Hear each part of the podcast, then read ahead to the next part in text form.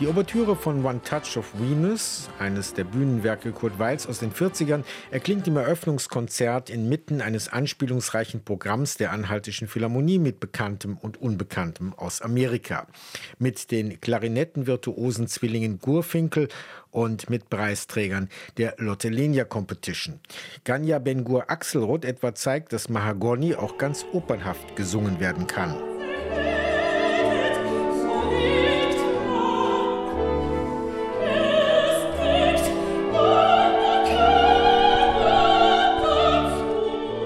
Sie mag an Weil, dass er die Künstler zwingt, in ihren Interpretationen Geschichten zu erzählen, verrät Axel Roth. Sie findet es schade, dass er nicht mehr komponiert habe. Man hat ein bisschen daran gearbeitet. Vergangenes Jahr kam aus Fragmenten zusammengesetzt an der Komischen Oper in Berlin Tom Sawyer heraus. Dessen Titelheld wurde von Tom Schimon gesungen und der ist auch in Dessau und singt nun daraus die Verführungsszene mit dem Apfel aus dem Paradies, genauer mit dem Apfelschnaps.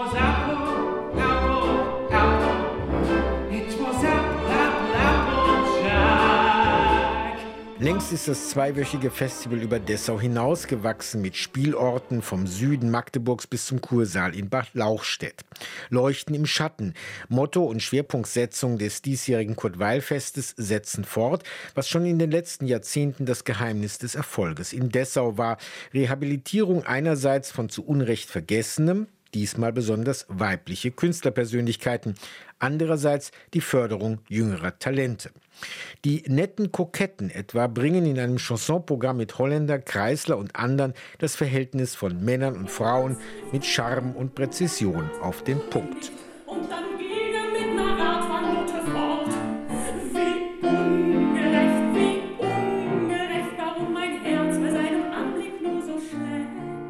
Wer war denn schon einmal in einem Konzert von mir, fragt in der vollen Marienkirche Liedermacherin Anna Diepenbusch. Nur wenige Hände heben sich. Klar, das Publikum beim Kurt-Weil-Fest, ob aus Dessau, Berlin oder von weiter her angereist, ist neugierig.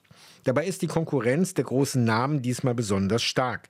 Andrea Sawatzki liest Anne Frank, Katharina Thalbach erinnert an Elisabeth Hauptmann, wichtige Mitarbeiterin Brechts, Florian Illis kommt mit Liebe in den Zeiten des Hasses und tritt in einen Dialog mit der Artist in Residence 2024. Das ist die Geigerin Liv Migdal, die auch mit dem selten zu hörenden Violinkonzert von Paul Benheim auftritt, der 1933 aus Deutschland nach Tel Aviv auswanderte. Gestern spielte Migdal in einem Programm mit Werken von Komponistinnen zusammen mit dem Deutschen Kammerorchester Berlin in zupackender, virtuoser und klangsinnlicher Weise ein Violinkonzert der Venezianerin Maddalena Sirmen aus dem späten 18. Jahrhundert.